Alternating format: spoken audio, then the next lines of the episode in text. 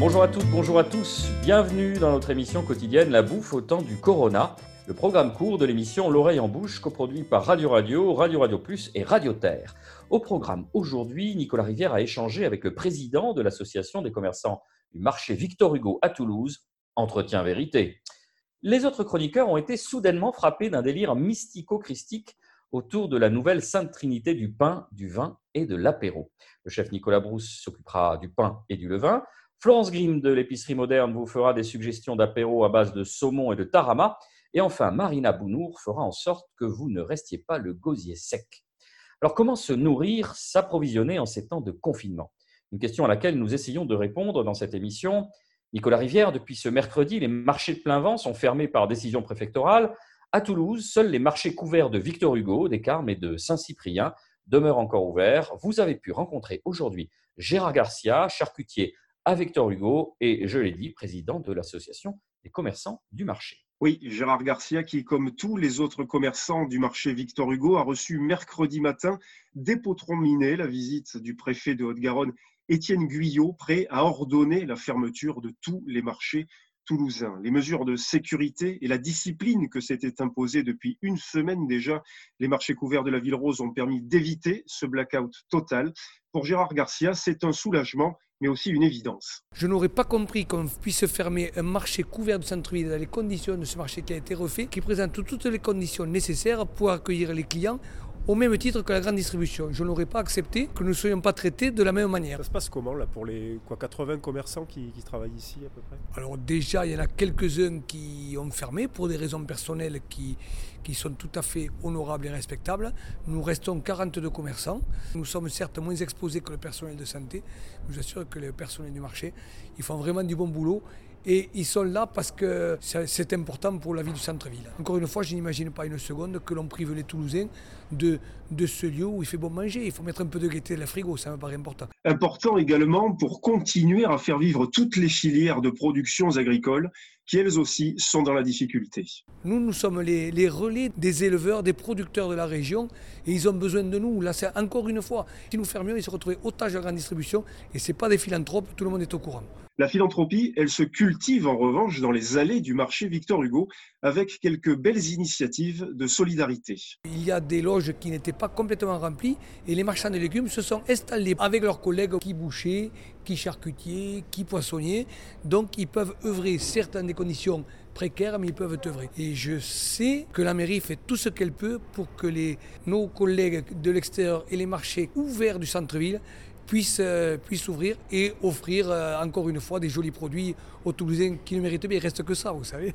Alors, il ne reste pas tout à fait que ça. On peut évidemment se faire livrer par les commerçants de Victor Hugo. C'est le cas notamment du fils de Gérard Garcia qui sillonne la ville au volant de sa camionnette frigorifique pour accomplir une mission qui n'est pas uniquement alimentaire. Il me racontait qu'il y avait un papy et une mamie qui n'étaient pas tranquilles. Devant la maison, il y avait deux brouettes. Mon fils a posé les colis devant, les deux brouettes. Mais les gens, ils étaient derrière le portail, ils étaient là, ils parlaient, ils avaient besoin de parler. il y avait la maman qui est venue, le papa, le petit-fils, tout est arrivé parce que, voilà, enfin quelqu'un à qui parler. Quoi. C'est, ah, c'est notre boulot, franchement.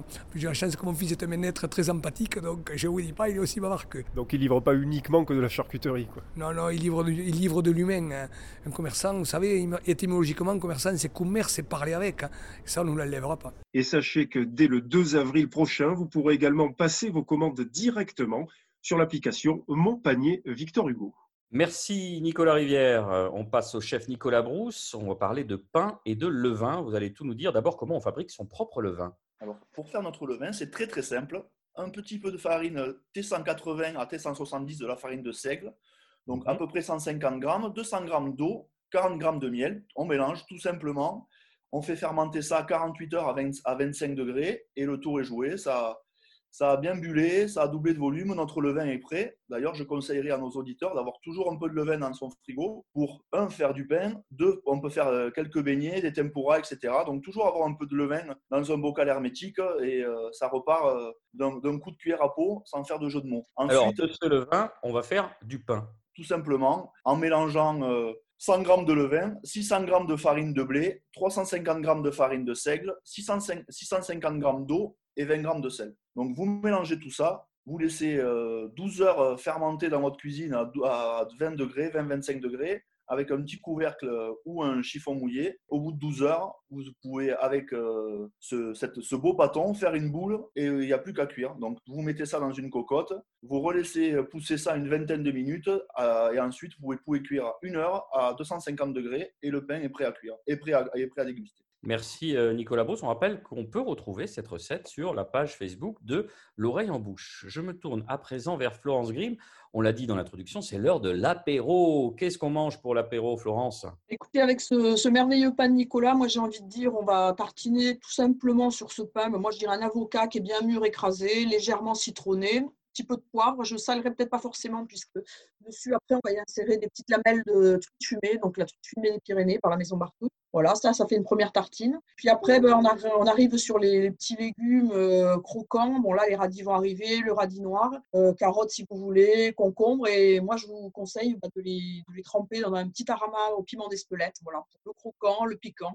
Voilà, vous avez déjà deux petites bouchées sympathiques. Commencez l'apéro. Mmh, on se régale. Et vous savez, c'est la question traditionnelle que je vous pose enfin à Marina, alors que le chien de Nicolas Brousse se manifeste. Marina, qu'est-ce qu'on boit avec ça? Justement, voilà, qui dit quarantaine dit un peu déprime, donc on a envie de se faire plaisir, comme beaucoup de gens font. Et moi, je vous conseille de boire euh, un très beau Sancerre euh, sur euh, le domaine Pascal Cotta, la cuvée La Grande Côte, avec une bonne heure, une heure et demie de carafage, parce qu'on a le temps et on le prend. Et je pense que tout seul et avec les tartines de Florence, ça sera parfait. On est un peu dans, l'exceptionnel et on se fait plaisir. Merci Marina. Merci à tous. Merci à vous de nous avoir suivis. La bouffe au temps du Corona, c'est fini pour aujourd'hui. On revient demain avec plein de trucs qui croquent sous la dent et des conseils de pro pour ne pas vous laisser abuser par les dates limites de consommation. Vous pouvez nous retrouver sur radio-radio-toulouse.net, Apple Podcasts, SoundCloud, Mixcloud et Spotify. D'ici là, portez-vous bien.